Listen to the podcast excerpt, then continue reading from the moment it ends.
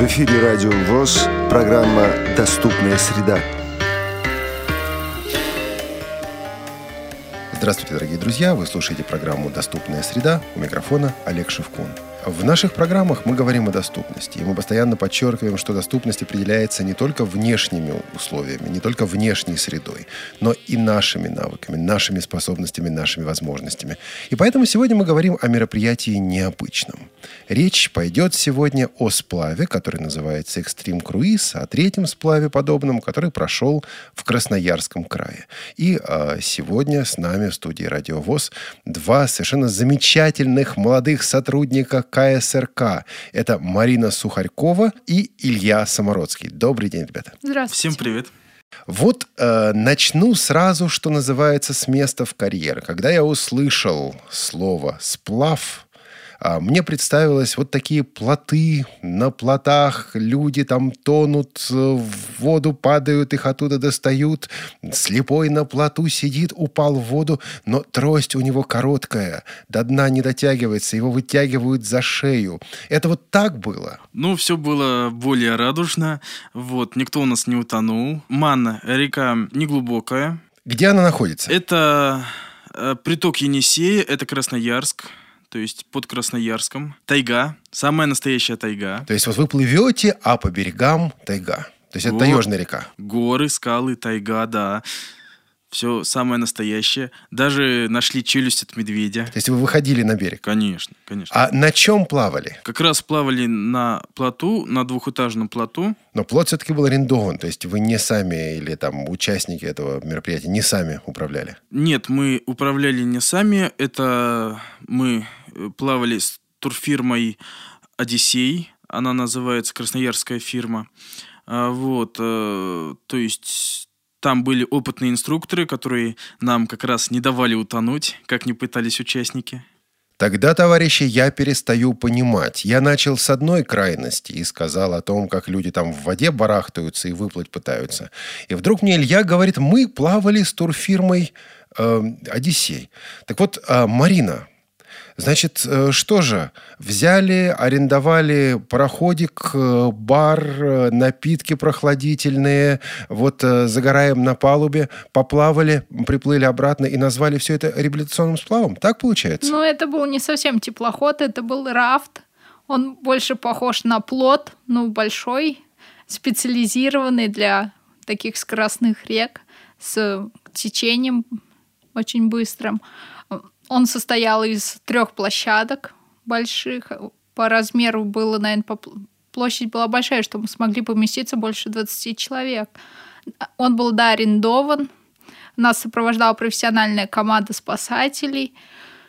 Капитан. Кстати, спасать кого-то пришлось? Ну, в воде нет, на суше несколько человек пострадали, но не так сильно. Не от укуса челюсти медведя? Нет. Челюсть осталась в виде сувенира. Вывихи, царапины, да. то есть... Незначительные так, повреждения. Укусы комаров. Участники мероприятия зрячие, слабовидящие? Это люди со второй группой инвалидности. Совсем незрячих людей не было. И что вы там делали? Вот типичный день. Вы отправились в путь, вы плывете и чем занимаетесь? Восемь завтрак, в два обед, ровно в десять ужин? Нет, типичных дней там не было. Хотя был распорядок, но каждый день был не похож на предыдущий. Объединяло дни только ранний подъем. Ну, обед был тоже строго по времени и ужин. А остальное все проводилось в свободной форме. Конкурсы могли проводиться как в первой половине дня, так и во второй половине дня или совсем вечером. Кстати, спали а, не в каютах, очевидно, да? Там же не было кают. Спали в в палатках. То есть каждой команде была выдана палатка, э, и организаторам тоже была выдана палатка. Спали в палатках. Э. А кто эти палатки ставил? Сами участники ставили, как поставишь, так и поспишь. Э, были люди, которые, приехав на сплав или остановившись вот на этот привал, на вечер, на ночь, вот, во время сплава, не умели ставить палатку? Ну, если кто не умел, мы помогали.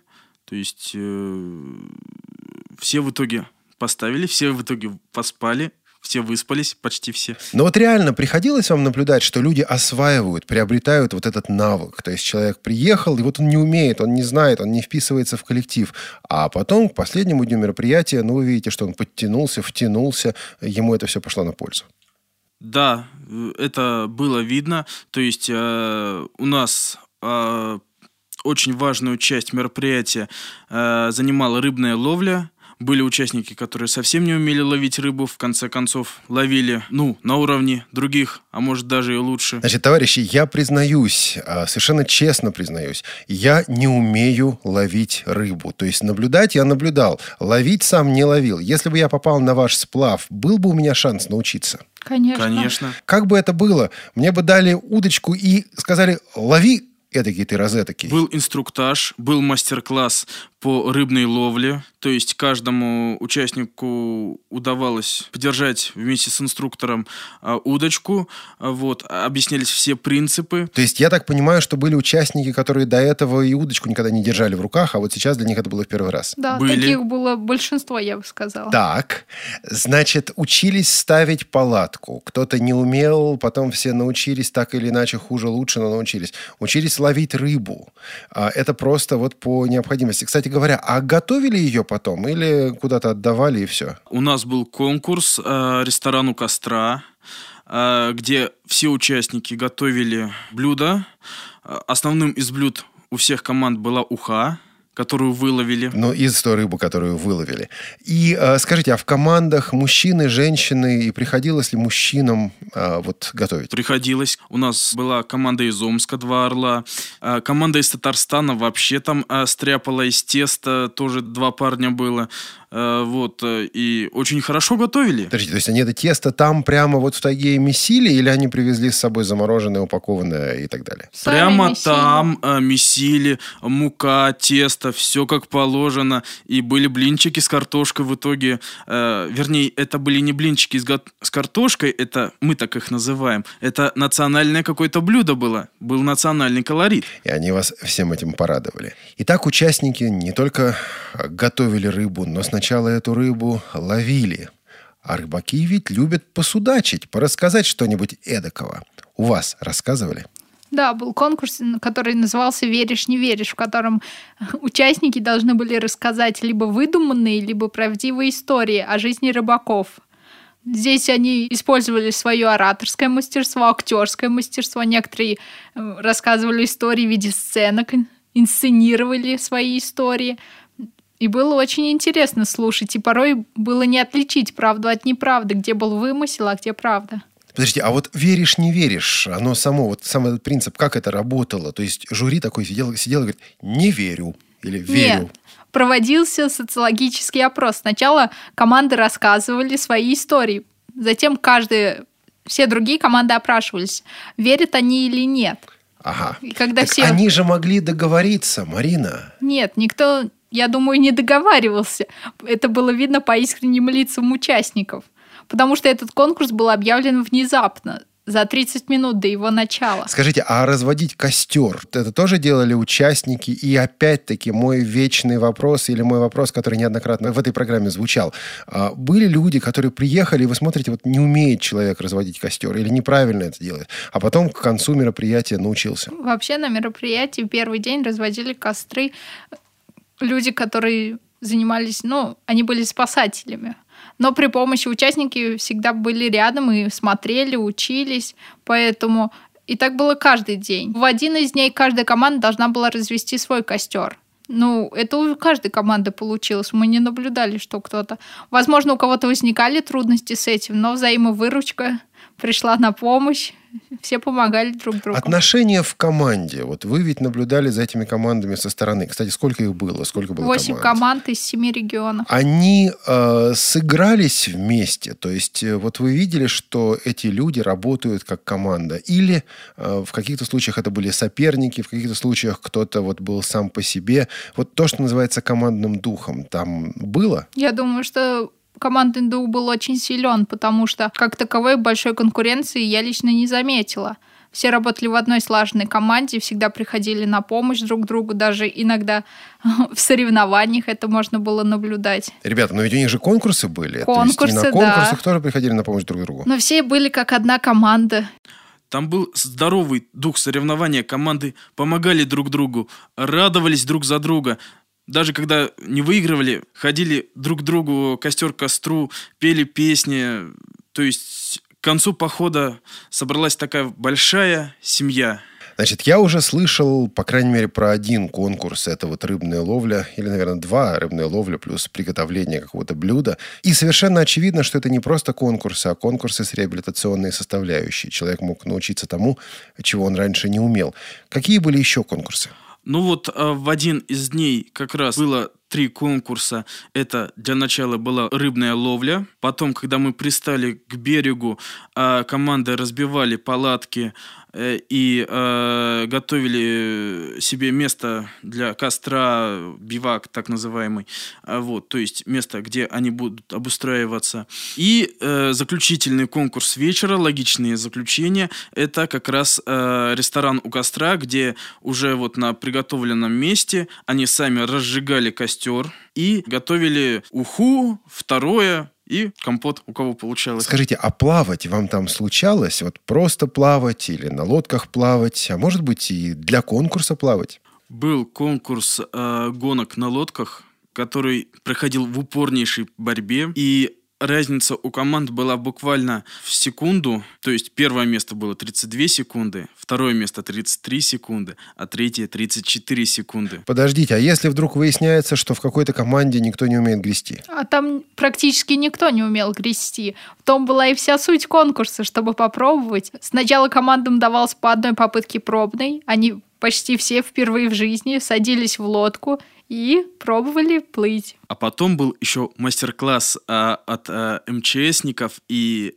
команды плота, а, как плавать а, с одним веслом и без весел на лодке. Также все еще могли искупаться в самой реке. Лично я ис- испытала это на себе. Я искупалась в горной холодной реке Мане. Там температура воды какая была? Плюс 17. Ну, не так холодно, но, но все же. Но, тем не менее, без э, специального костюма из неопрена э, даже команда плота не рисковала. Я, Э, я же купалась. А вы не команда плота, Марина, вы организатор, вам можно. Да, организаторов не жалко. Илья еще забыл про самый первый интереснейший конкурс «Визитная карточка». В самый первый день, когда мы приехали на реку Мана, каждая команда должна была рассказать о своем регионе. Конкурс велся под эгидой «Край родной навек любимый».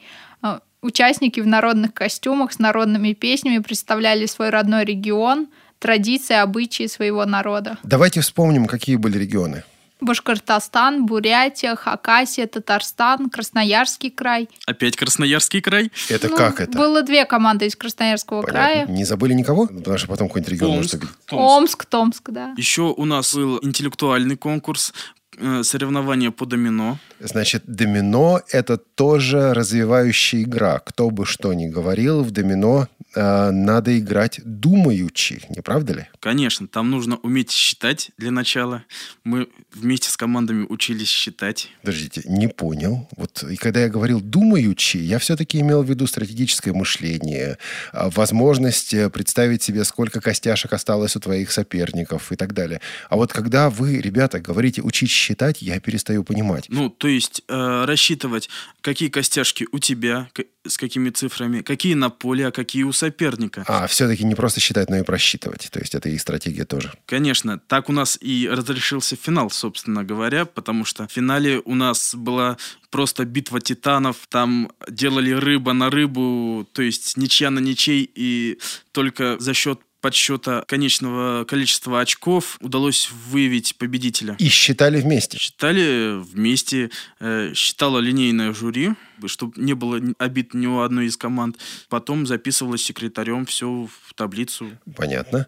А, еще что-то мы не забыли из конкурсов, потому что пока Еще? восьми нет. А, Еще был спортивный калейдоскоп.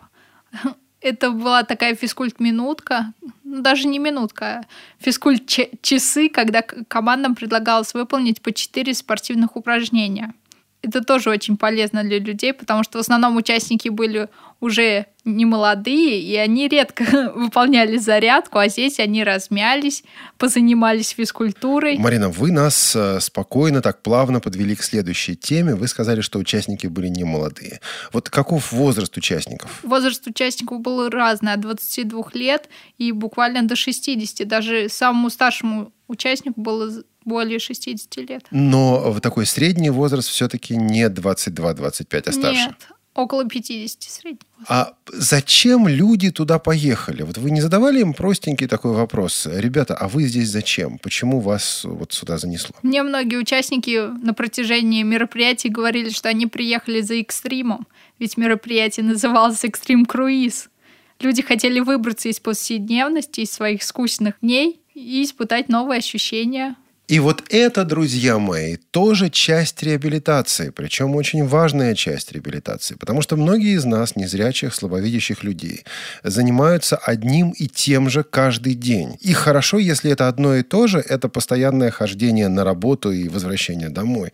Есть немало людей, у которых одно и то же это постоянное сидение дома. Вот выбраться из этого многим из нас действительно очень хочется, а страшно потому что непонятно, что там за этими привычными стенами, потому что непонятно, что там дальше. И вот вы подобными мероприятиями людей из этого привычного мира вытягиваете. И вот как раз, э, Марина, вы только что это озвучили. И как, э, вот как восприняли это участники? То есть насколько, вот какие у них были впечатления, как они отзывались о том, что с ними произошло? Люди были очень довольны, они были, я бы сказала, даже счастливы от, от пережитых впечатлений, потому что на самом деле дни были насыщены, очень много было общения, все приобрели много новых друзей, и люди в основном говорили, что уже отпрашиваются у семьи на 15-й год, чтобы поплыть еще раз в экстрим-круизе. А это раз в два года бывает? Да, бывает по нечетным годам раз в два года. И участники еще высказывали такое мнение, что мало, еще бы на недельку. Вы ведь, э, Илья, Марина, вы люди зрячие. А вот скажите, пожалуйста, с вашей точки зрения, этот сплав, он называется реабилитационным.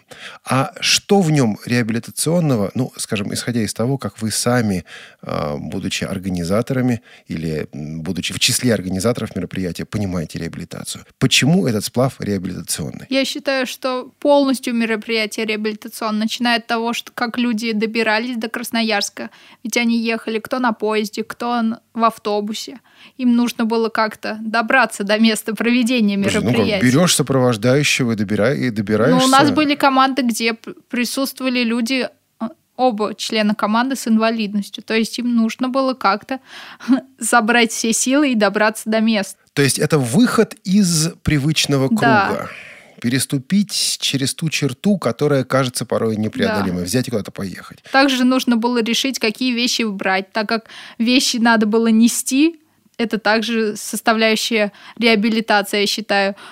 Узнать и выяснить, что нужно брать. Узнать, что именно тебе понадобится во время мероприятия. Какой-то инструктаж по этому поводу им давался предварительно? Да, высылалась информация подробная, что следует взять в первую очередь, что по желанию, а что брать категорически нельзя. А вот расскажите, что брать в первую очередь, что по желанию, что категорически нельзя. Илья? В первую очередь нужно э, запастись одеждой, то есть э, погода там э, довольно своеобразная. Днем жара, плюс 30, ночью немножко зябковато, скажем так. И, соответственно, нужно подготовиться и к дневному времени, и к вечернему времени, чтобы не замерзнуть, чтобы не обгореть, э, то есть одежда, там головные уборы, носки, не, не буду вдаваться в подробности. А во-вторых, крем от солнца, крем от комаров, крем от клещей, потому что на лоне природы все-таки надо как-то соответствовать действительности и не быть живым завтраком. Хорошо с собой взять нож, потому что вещь всегда везде нужная. Ну и всякие мелочи я всегда с собой беру подобные мероприятия, спички. Костер — это тепло. А чего нельзя было брать ни в коем случае? А, ну, по положению у нас идет э, категорический запрет. Это алкоголь и другие расширяющие сознание средства. Э, э, Да, как бы это не было смешно, но все-таки у нас спортивной направленности мероприятия, и если э, никотин мы могли позволить участникам, то, скажем так, чтобы кто-нибудь напивался, это было бы нехорошо. Ну и сами участники были за это же, потому что никому не нужны были проблемы. Так, значит, реабилитация начинается с того, как люди собирались, с того, что люди брали с собой, с того, как люди добирались до этого места. Возвращаемся к вашему ответу, Марина. Вы сказали, что все там было реабилитационным. Что еще? Вот добрались, э, собрались, все в порядке. Когда добрались уже до места сплава, тут также начинается сплошная реабилитация, потому что участникам по двое человек нужно было как раз поставить палатку, разложить вещи. Это также помогает, потому что люди научились обустраивать место проживания, при том в дикой природе. Это не квартира, куда можно сразу зайти и лечь спать, а нужно оборудовать спальное место, оборудовать вообще дом, палатку свою. И при этом делать это вместе с Да. другими участниками, скоординировав свои усилия. Так, что еще? Потом следующим этапом реабилитации было приготовление пищи. Но в первый день участники не готовили себе пищу. Но у нас лично проблемы возникли с тем, что обед задерживали, и поэтому участникам пришлось как бы раздобывать пищу. Вообще такое надо было бы устроить. Если бы это не было случайно, это нужно было бы устроить. Пусть, пусть добывают пищу, пусть ищут. Хорошо, тоже реабилитация. Ну и, в общем-то, вся программа, все то, о чем вы говорили, э, направлена на ту же общую цель – помочь людям э, жить в этом мире, приспособиться, адаптироваться к жизни в этом мире, приобрести необходимые навыки, приобрести необходимые умения. Это, собственно говоря, и есть реабилитация. И это то, что мы называем э, создание доступной среды изнутри. Не ожидание того, что кто-то что-то сделает за нас, а приобретение навыков, умений, знаний, которые позволяют нам лучше интегрироваться в этот мир. Пара вопросов к вам, как организаторам. Э, Ребята, вы ведь э, здесь, в КСРК, работаете достаточно недавно.